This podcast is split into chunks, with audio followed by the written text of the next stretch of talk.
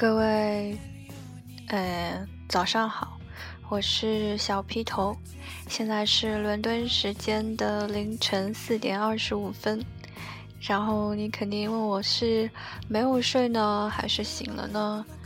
呃，其实今天晚上喝了很多茶，所以现在又睡不着了。然后刚才想听一下别的广播，然后可以帮助入眠。呃，那也是机缘巧合碰到了一个，就是搜到了一个广播是讲《红楼梦》的，呃，就是《红楼梦》呢。对于我来说，永远都是停留在二十五回，然后就看不下去。每次想重新看《红楼梦》的时候呢，都会从第一回继续看，所以就是每次都是第一回到二十五回，第一回到二十五回，前面的，就是那几回都看了好几遍，都没有办法看到后面的部分。然后，之所以对《红楼梦》产生兴趣呢，是因为那个时候。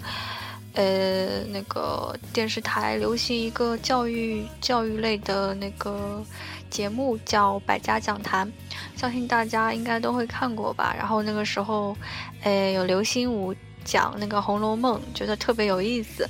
当然，就是听他讲解的时候，我觉得《红楼梦》是一部很恐怖的书，特别是《百家讲坛》里面。嗯，放到那个就是《红楼梦》里面的那些场景的时候，会有一些很可怕的配乐，所以我就觉得《红楼梦》是一部嗯心机很深的书。今天是。呃，今天是又是我一个人做节目。说实话，上一次和周怡做节目的时候，我觉得是在伦敦做的最后一期节目。没有想到呢，我的护照过期了。然后就是谁也没有会，就是像我这种人就不会去在意护照的过期年份什么的。呃，然后我办护照的时候又是未满十六岁，然后那个时候未满十六岁办护照是只有五年签的，所以嗯本来是五月十五号要回去的，可是因为护照过期过期了，所以我只能去办了一张旅行证，然后还好可以办旅行证。否则，如果补办护照的话，要三十二个工作日，那我就要在伦敦多待近两个月的时间。嗯，大概伦敦舍不得我吧。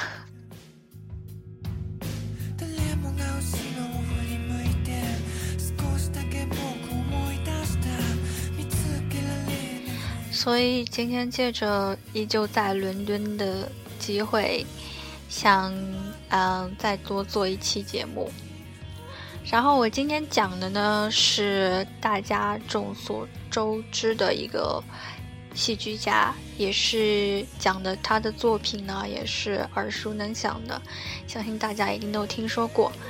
而且呢，有一个很有趣的现象，就是当别人问我学什么专业的时候，我说英国文学，然后对方一定会问，是不是学？这位剧作家的东西，没错，他就是莎士比亚。然后呢，我今天要讲的就是浅浅很浅的分析的，就是他写的《罗密欧与朱丽叶》。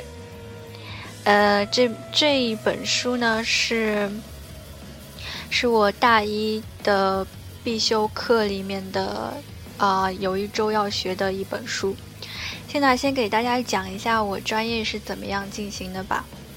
首先，一学年就是一学年，一共是十周的时间，啊，一学期是十周的时间，啊，啊，不好意思，一学年是十周的时间，然后啊，读五周书，啊，应该是十一周，总之就是读五周书以后会有一个阅读周，这个阅读周就是。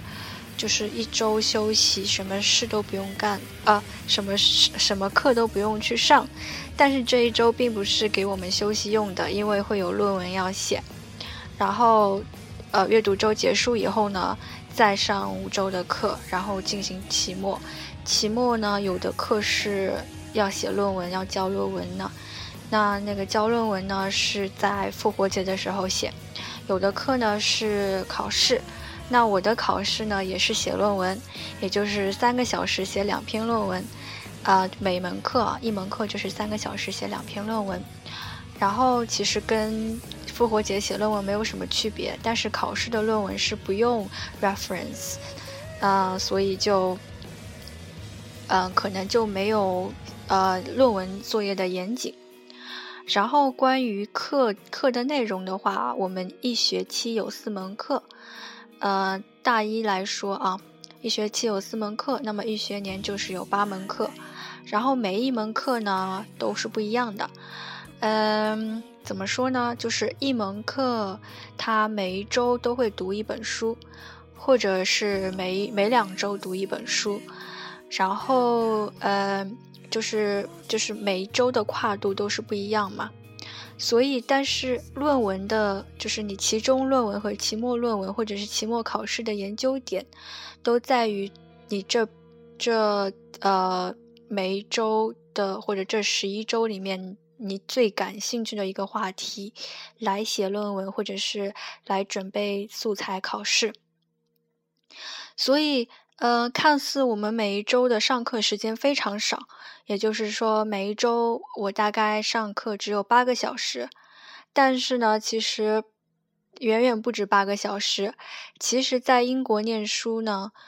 上课时十周就上课时间最少，越少的压力越大。然后我记得有一呃，我看到有个表格，好像学哲学的在哪个学校一周只有六个小时还是四个小时。当时呃，外人可能觉得他们非常轻松，但是我当时看到这个课表的时候，我就会觉得他们压力一定是巨大无比的。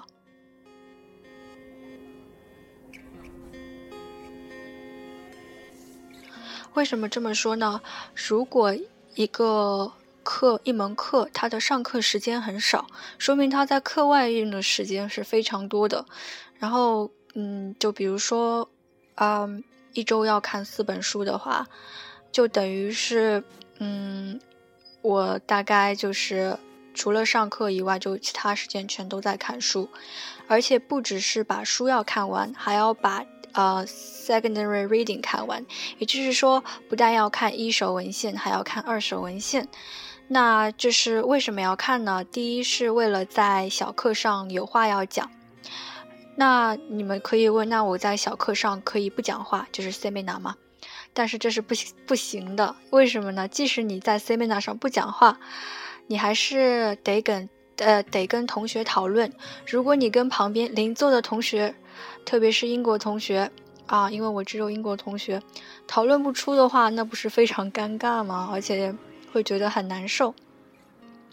第二点，读 secondary reading 呢，是帮助你更了解这个这部小说或者这部戏剧，然后通过这样的阅读，你会发现，哎，你可能对这这个书看的时候觉得一般性，但是读了。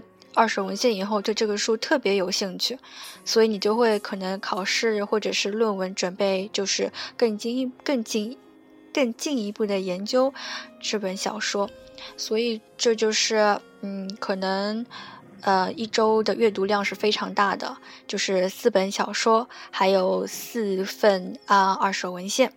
那二手文献呢，老师都是会在开学前。啊，准备好那些那个他们在啊那些 academic books 里面的一些复印的内容，然后在这里上学跟在国内上学的区别就是在这边的嗯论论点都可以是自由发挥的，就是怎么说呢？在国内的话就是有一个固定的答案。那个答案就是对的，就是对的。但是在这里呢，就是所谓的言论自由了。就是比如说，我同样，我今天要分析《罗密欧与朱丽叶》嘛。那么在呃，在这边的话，有的人说《罗密欧与朱丽叶》是，嗯，A A 的类型，有的人说《罗密欧与朱丽叶》是 B 的类型。你在考试或者在论文当中都可以那么说，就是你都可以，你可以倾向 A，也可以倾向 B，甚至可以倾向 C。但只要你有根据、有说服力，你的论文就是成功的。但是在国内可能就是，呃，答案就是 A，那你只能写 A，而且你也不会得到 B 的 B 和 C 的论点。那么我们读的那个老师提供的文献呢，一般都会，嗯，比如说《罗密欧与朱丽叶》，我们都会，嗯，得到两两两份文献，然后第一份文献呢，论点就是 A；第二份文献论点就是 B。那自己怎么想的呢？就是还是自己看了。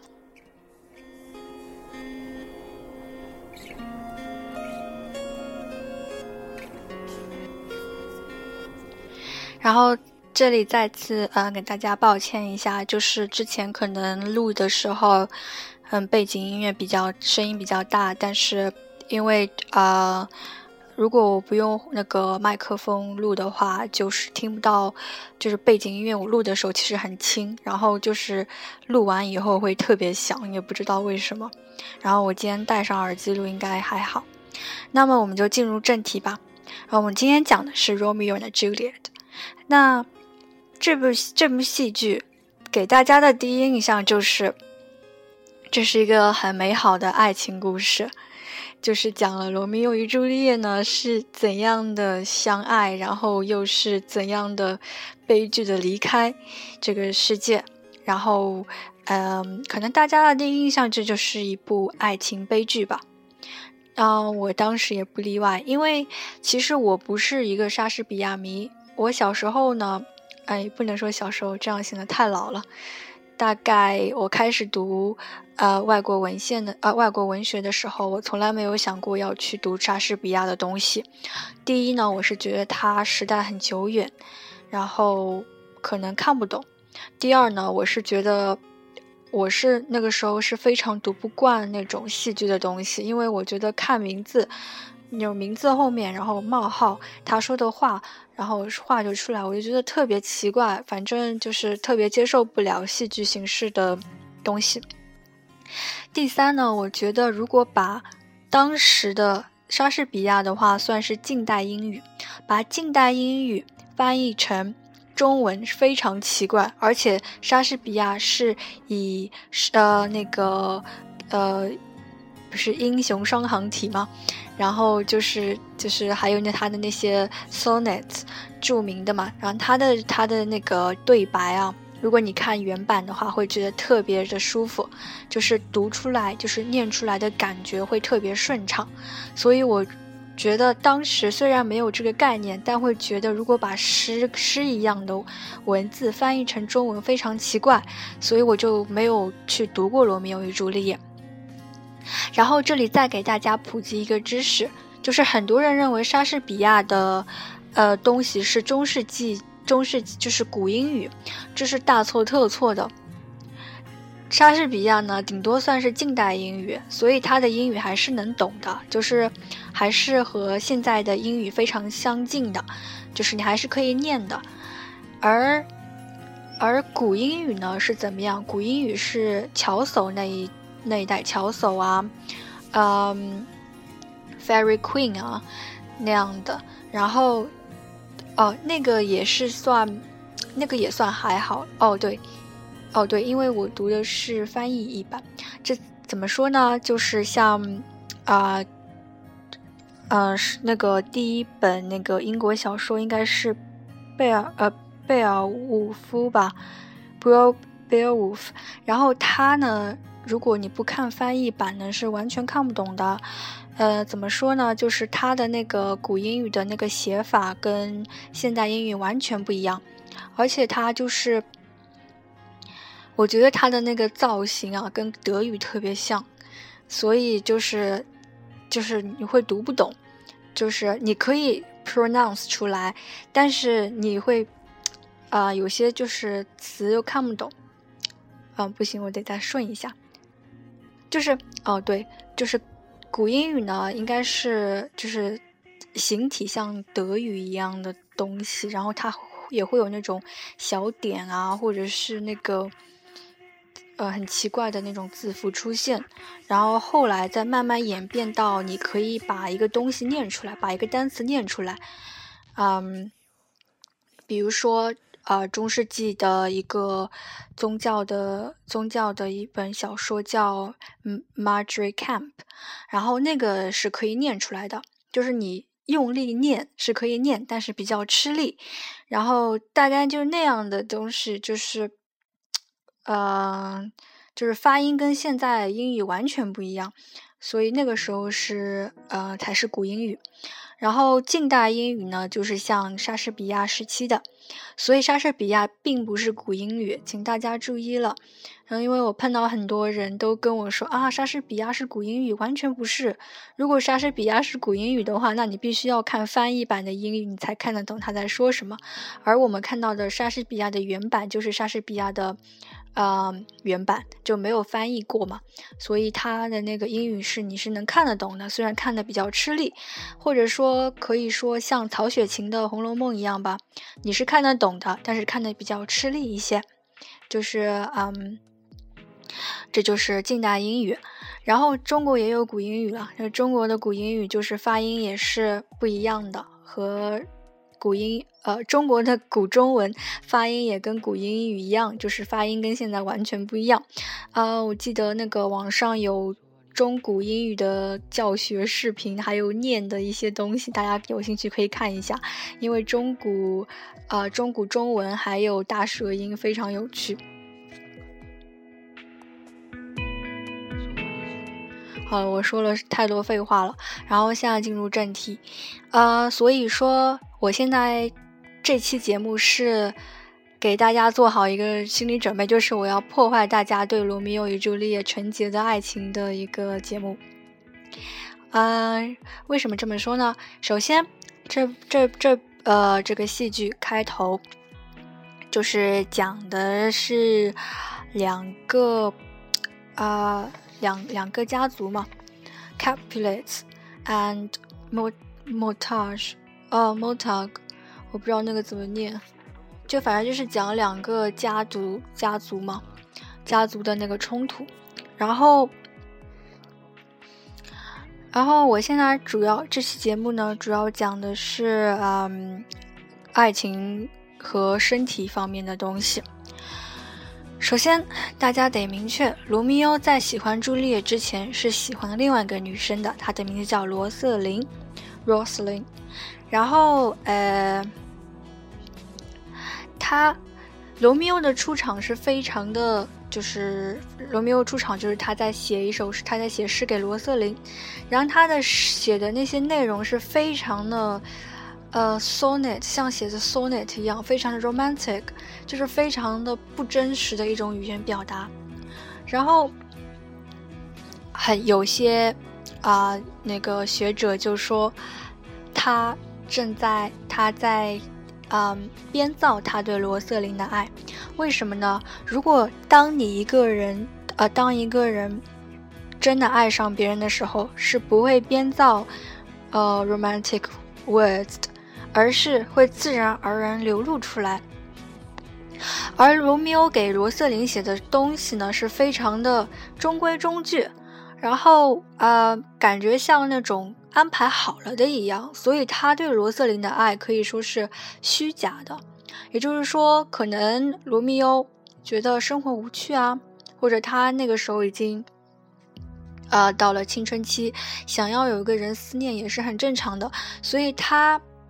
呃，他对罗瑟琳的爱呢，并非是 spontaneous 的，嗯，所以他，嗯，他写的东西，就是他给罗斯琳写的情书啊，都是中规中矩的一个情书，所以由此可以得出，他对罗斯琳的爱，并非是，呃，并非是真正的爱，就是并非是发自内心的爱。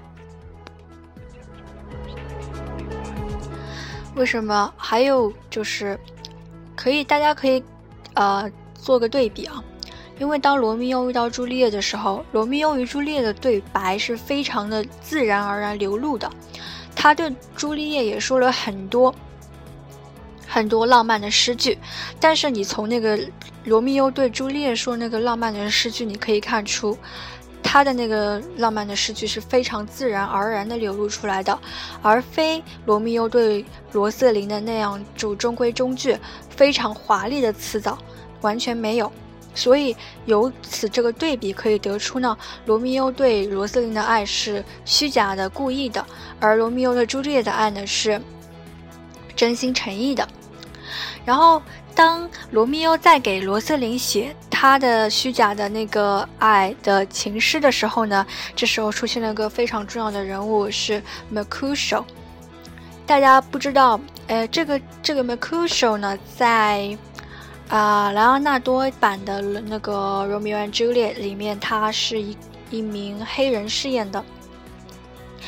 然后大家不知道，哎，对他有没有印象啊？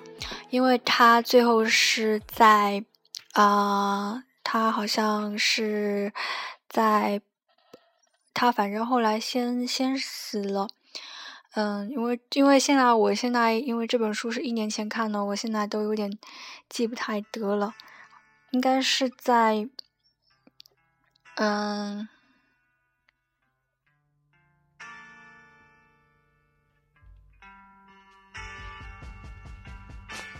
应该是在他跟那个嗯朱丽叶的追求，就是追求朱丽叶的那个男的搏斗中死亡的吧。好，我现在讲的这个那些都不是重点，重点是大家请注意，Mercutio 呢，他是一个同性恋者。很多人都说啊，同性恋这个概念就是 homosexuality，这个概念是在莎士比亚。呃，文献中最先提出来的，当然这是主流的说法，我们也不知道啊，别人写过什么，就是别人非主，就是非主流的、非流传广的，可能也写过，嗯，homosexual love，但是呢，莎士比亚是第一个在主流线上出现 homosexual love 的人，他为什么是 homosexual 呢？其实 Mercutio 呢是喜欢罗密欧的。其实，嗯，我这里就是具体为什么呢？可以完全就可以写一篇论文了，或者是可以写个毕业论文来研究这个问题。但是，我这里有一点呢，它非常重要，因为当罗密欧在写给罗瑟琳的爱的时候呢，Mercutio 出现，他是嘲笑罗密欧的，他说。他说：“罗密欧，他就告诉罗密欧，女人呢，对爱啊，是非精神性的，而是肉体的。他原话是怎么说呢？If love be rough with you, be rough with love. Prick love for pricking, and you beat love down. 这边 prick 是刺的意思，然后这里也就是莎士比亚精明之处，它字字都有双重意思，prick。”这边可以是刺的意思，也可以是啊男性生殖器的意思。也就是说，从 Mercutio 的话中呢，他就是告诉罗密欧，男女之间的爱是没有精神的、没有精神性的。那反而言之呢，就是只有同性之间的爱才有精神性的。所以他就用这个暗示罗密欧啊。因为罗密欧很单纯，他对罗瑟琳的爱是 spiritual 的，那他后来其实对朱丽叶的爱也是 spiritual 的，所以从 Mercutio 又是罗密欧非常好的朋友，所以 Mercutio 对罗密欧当然是非常了解了，所以啊，Mercutio 告诉罗密欧啊，哎，就是不要再想那个异性之间的爱了，如果你真的要想异性之间的爱啊，那你就得要有 sexual intercourse，但是。嗯，罗密欧是那么年轻，而且他对爱就是 spiritual 的，然后也没有人带领他要进入一个 erotic 的范围啊，所以 Mercutio 就用呃这个方法来暗示他，他就是只有 homosexual love 才是真正的 love。当然呢，罗密欧当然是对这个是不屑的，他当然也没有明白 Mercutio，他 Mercutio 就是啊隐含的意味。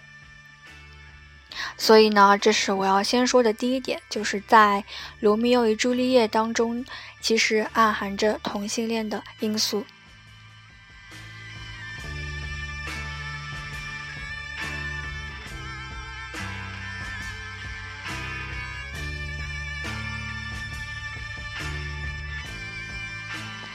接下来我要说的第二点，这一点可能比较重要，因为。嗯，不论是在电影里，还是在戏剧里，或者是人们的想象中，朱丽叶总是一个纯洁的天使，对不对？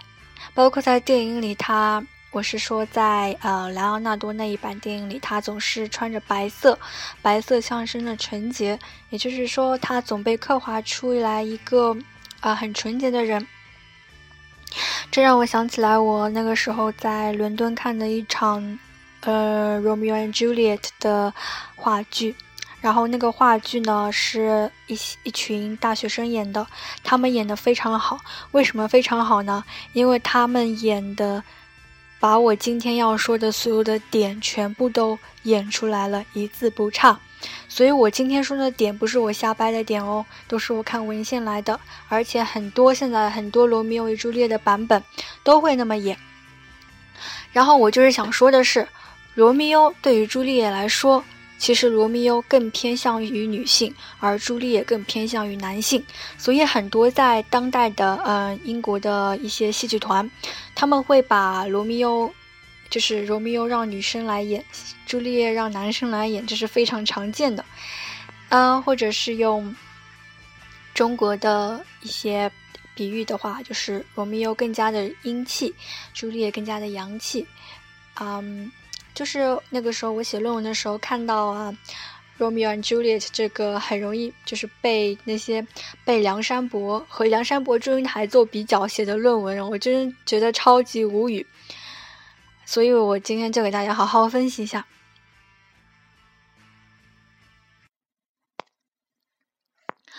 我现在要说的就是，我一开始就说了，刚才就说了，罗密欧对于爱是。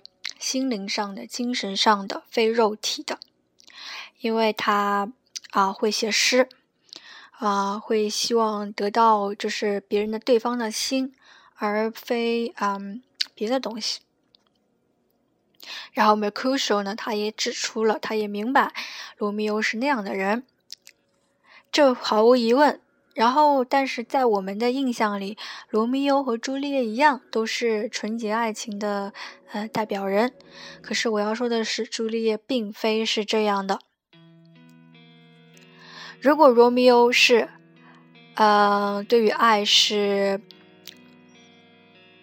嗯，精神性的、幻想的，那么朱丽叶对于爱就是身体性的，嗯，甚至是情色性的。呃，首先，在当时的社会是个父权社会，所以当罗密欧与朱丽叶最先见面的时候呢，他朱丽叶不能表现的太多，因为毕竟在公共场合，他是一个父权社会，所以当罗密欧与朱丽叶见面的时候呢，大家可以值得注意的一点啊，就是罗密欧起了一个开头。就是当他见朱丽叶的时候，是他先说的话，是他引导着朱丽叶说话。就是说，罗密欧先说一句，然后朱丽叶再说一句，这样的一个过程。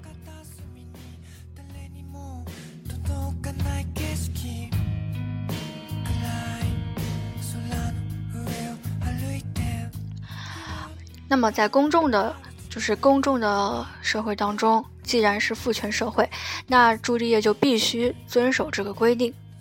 但是，当他在呃阳台上的那个场景是非常著名的场景，大家一定知道。当他在阳台上的场景的时候，大家可以发现是朱丽叶先开的口，先朱丽叶先抒发了情感，说：“啊，罗密欧，你为什么要叫罗密欧呢？”就是这样的一个呃经典的桥段。所以是在那个过程中，然后然后呢？呃，罗密欧才出现，才跟朱丽叶说话。也就是说，在这个桥段当中，在他的那个 private space 当中，就是在他在他自己家里，并非在公共场合的时候，朱丽叶起到了一个 leader 的作用。他是这个情感中的呃代言者，他是这个情感中的呃组织者，或者是更加的 active。那有人可以说了，那因为朱丽叶说这番话的时候，她并没有发现罗密欧在啊。这一点呢，真的是很难说哦，因为很多二手文献上面提出呢，朱丽叶很有可能在那个时候早就注意到罗密欧的存在了。他为什么不去说呢？就是因为只有当他先开了口，他就掌握了这个话语权。其次，他是在他自己的卧室的里面，卧室的阳台上。当他在一个封闭的私密的环境当中呢，他当然可以掌握自己的啊一个一个权利，一个呃，也就是说女权。这是当他在公共场合所不能掌握的一个东西。所以说，朱丽叶当只有朱丽叶在他私密的场合的时候，他才能把他。白天在公共场合中被被迫淹没的权利和呃权利的向往，呃释放出来。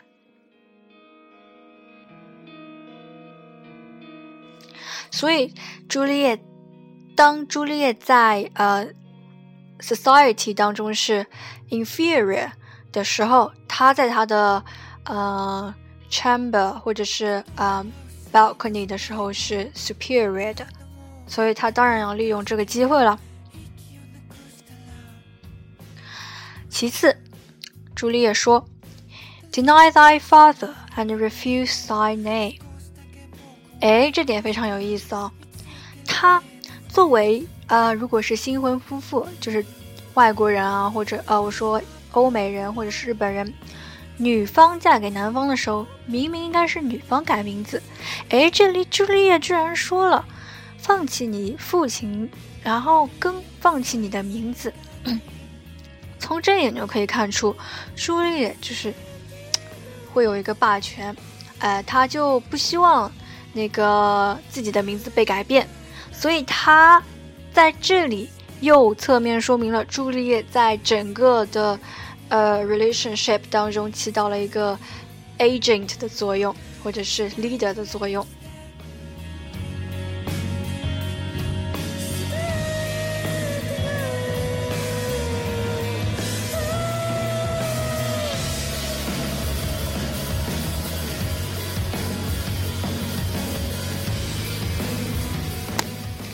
当然，这样的例子还有很多啊，我就暂且再分析一个，嗯，在 Act Two Scene Three 里面，朱丽叶说，当朱丽叶和罗密欧说了，呃，已经已经已经开始对白了嘛？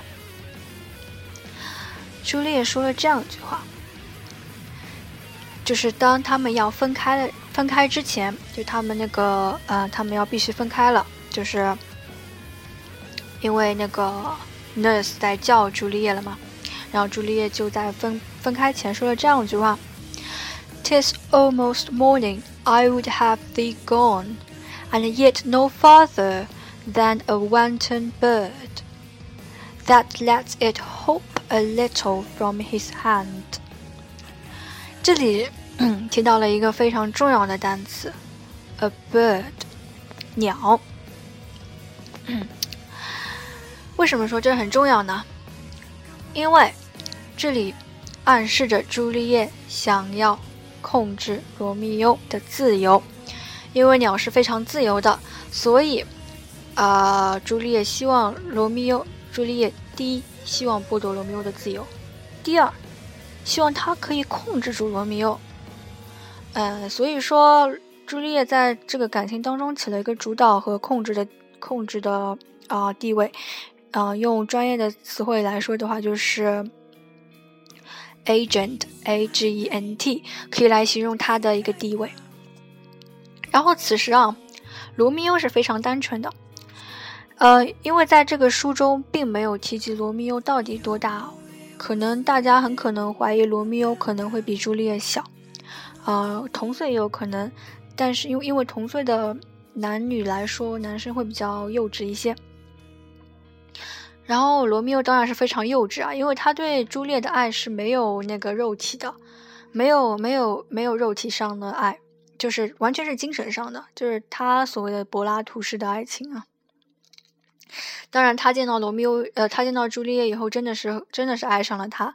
为什么呢？因为他吐露出的一些啊爱的言语啊，都是非常自然而然流露出来的，不像他对罗瑟琳是非常生涩的，会非常硬的，就是不自然的。所以可见罗密欧是对朱丽叶非常爱的。然后罗密欧看到啊对朱丽叶这一番话呢，他做出了这样一个回应，他说了这么一句话啊。I would, I, I would, I was thy bird。我希望我是你的鸟。哎，所以罗密欧在这个时候是非常单纯的，他完全不知道朱丽叶他要朱丽叶要干嘛啊。所以就是罗密欧在此时此刻完全放下了他一个作为男性的一个权利，他把他所有权利啊都交给了朱丽叶。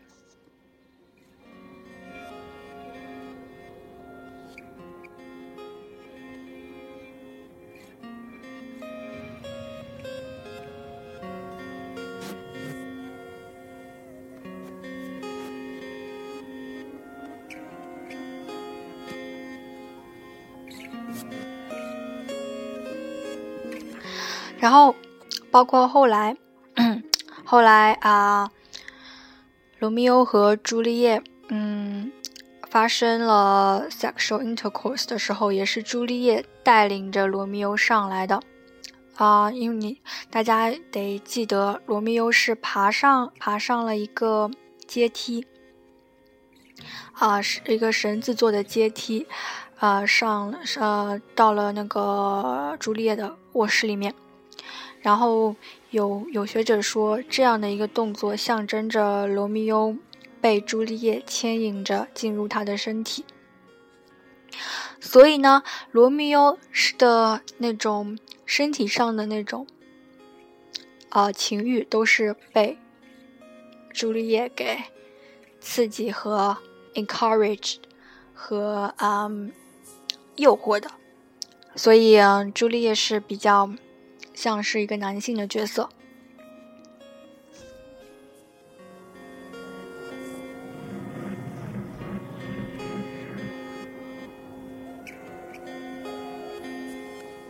还有还有很多证据啊，比如说朱丽叶，她会很坦白的问罗密欧：“Does thou love me？你爱我吗？”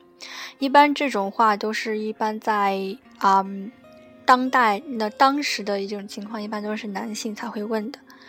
然后朱丽叶她就不管啊，她就她就她就觉得她自己是个女权主义，她甚至觉得自己是个男生，因为她在只要他在他的房间里面，只要他不抛头露面，他就拥有他的权利，所以他可以，所以他当他跟罗密欧在一起的时候，他们两个的角色性别的那个角色完全就互换了。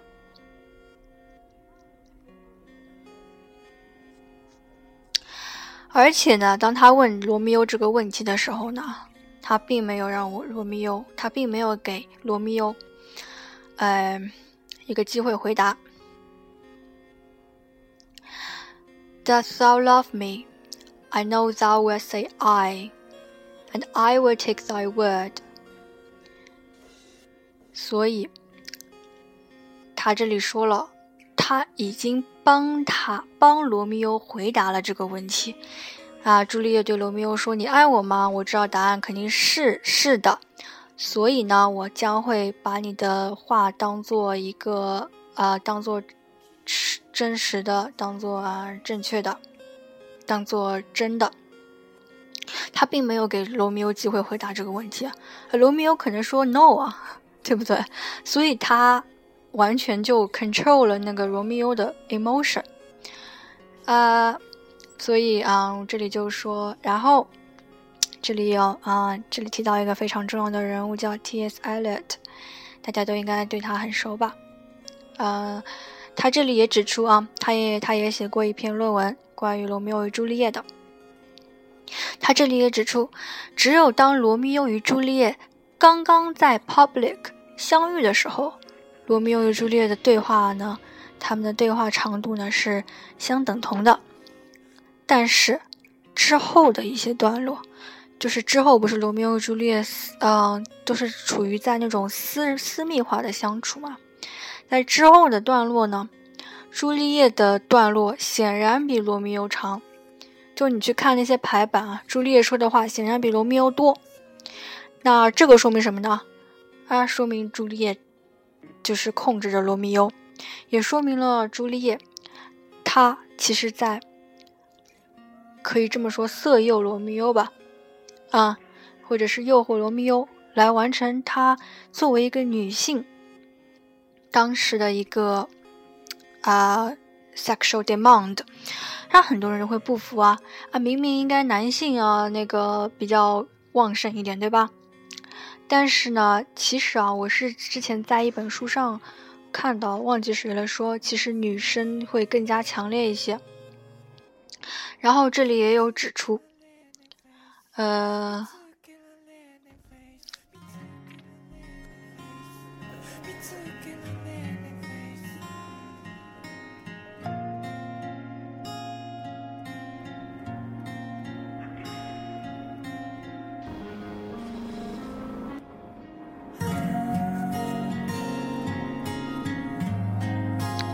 好，这里又指出，这里呢有个叫 Martin Luther 的人。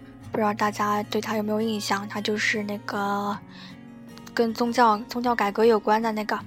他说了这样一句话：“We are the women because of the flesh. That is, we are carnal, and we are the men because of the spirit。”这是什么意思呢？他就是他的大体的意思就是，女人是肉体的，是呃 physical 的。男人呢是 spiritual 的，是精神上的。当然，这句话我也不能百分之一百同意啊，我觉得还是有点问题的。因为其实所有的话都不能百分之一百同意，包括我今天说的观点，很可能被过一段时间就会被打破。不好意思，很可能过段时间会被打破。但是呢，很有意思的是，只能持一个保留、保留、保留意见吧，大家就听着吧。呃，那个时候就是昨天跟啊，应该是前天跟周怡去 National Gallery 的时候呢，看到一幅画，然后周怡给我分析了一下，分析了一下，画上是战神跟维纳斯，还有一群精灵，然后画上的战神睡着了，维纳斯是醒着的，然后我问我问周怡，哎，这是为什么？然后周怡跟我说，是因为他们。啊，发生 sexual intercourse 的时候发生了太多次，可能一个晚上好几次，然后战神累了睡着了，而维纳斯仍然仍然醒着。这幅画的侧面就说明了女人是 erotic 和 carnal 的，也就是说女人的 sexual desire 可能会更加强一些。就从这这一幅画和 Martin Luther 这个这一段话来说。我们可以看出，其实朱丽叶她对罗密欧很可能没有 spiritual love，而对罗密欧只仅仅是一种 physical demand。这我说出这一点，大家可能很难接受，但是请大家持保留意见，也不能不要完全同意我的。大家可以，因为我是看到我是看到很多文献，然后我觉得说的有道理。具体为什么，大家嗯还是要慢慢去分析这个罗密欧与朱丽叶，因为这是。这这个完全就是分析不完的，无穷无尽的，啊，就是你怎么分析都分析不完，因为太多太多可能性了，所以它的每一个可能会产生的一种暗示，你都可以有不同的解说。然后我现在的解说只是，呃，千万分之一甚至亿万分之一嘛，所以呢，我今天这个解说就是说。朱丽叶对罗密欧可能没有精神上的爱，完全就是肉体的爱，而罗密欧对朱丽叶是有精神上的爱的。啊，所以就是整个爱情他们两个的关系当中都是朱丽叶，首先是朱丽叶掌握着大权，第二是朱丽叶色诱罗密欧，然后以满满足，啊，借着罗密欧对朱丽叶的精神上的暗恋。来利用这个精神暗恋来满足朱丽叶的 sexual desire，然后第三就是这本书就是从 Marcuso 的口中，我们可以知道，女人是肉体的，男人是精神的，也就是说，只有同性之间的爱情才是真正的爱情。当然，就是我所说的这些都是千分之一的。一个论点就是千分之一的一种一种概念，大家可以完全不同意我说的话，啊，因为我那个考试的时候就是这么写的。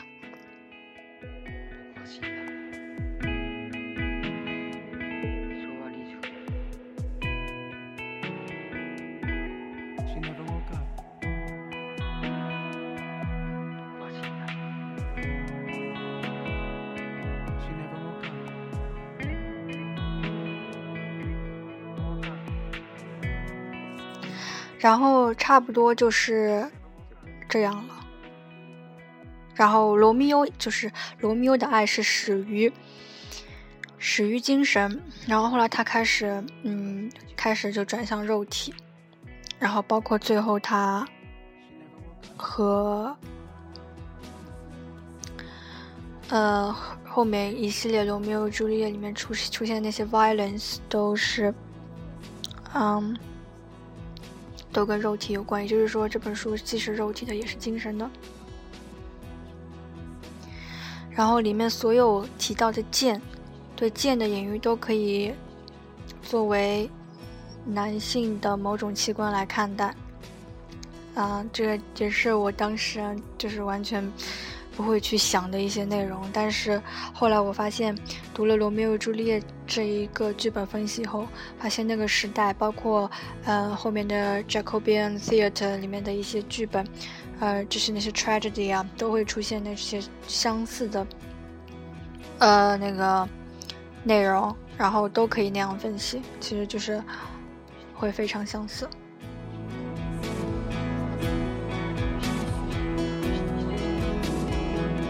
然后这里再可以给大家普及普及一下，什么叫 Jacobean Theatre，Jacobean Jacobean Plays，那个它的意思就是是反莎士比亚啊，因为当时莎士比亚是等于是个主流戏剧嘛，然后莎士比亚的写法或者是怎样，都占了主要的地位，就是他的那种表达方式。然后 Jacobean Theatre 或者 Jacobean Plays 呢，就是和莎士比亚就是反主流。也就是说，现在说的非主流戏剧，啊，那个就是大概大家知道一下吧。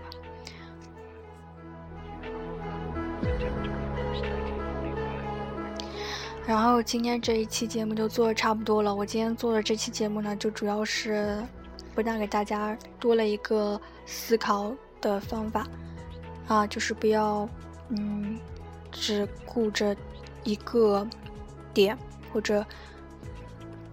不要再把罗密欧与朱丽叶和是呃梁山伯与祝英台进行比较了。大家不要沉迷于一个点，所以不管是什么事情都可以有多个点来思考。第二个呢，给大家做个小广告啊，就是现在放的背景音乐是 Charles 的 Mariana，然后他们五月三十号会在上海有演出，在猫 Life，请啊他们要出新专辑，然后因为我特别喜欢他们。嗯，如果大家能去的话，就请去喽，实在是很棒的乐队。嗯，那现在已经是伦敦时间凌晨五点十四分了。嗯，我试着去睡觉吧。大家说周末愉快啊！也祝我周二可以顺利回到上海，然后希望我的四篇论文可以全过吧。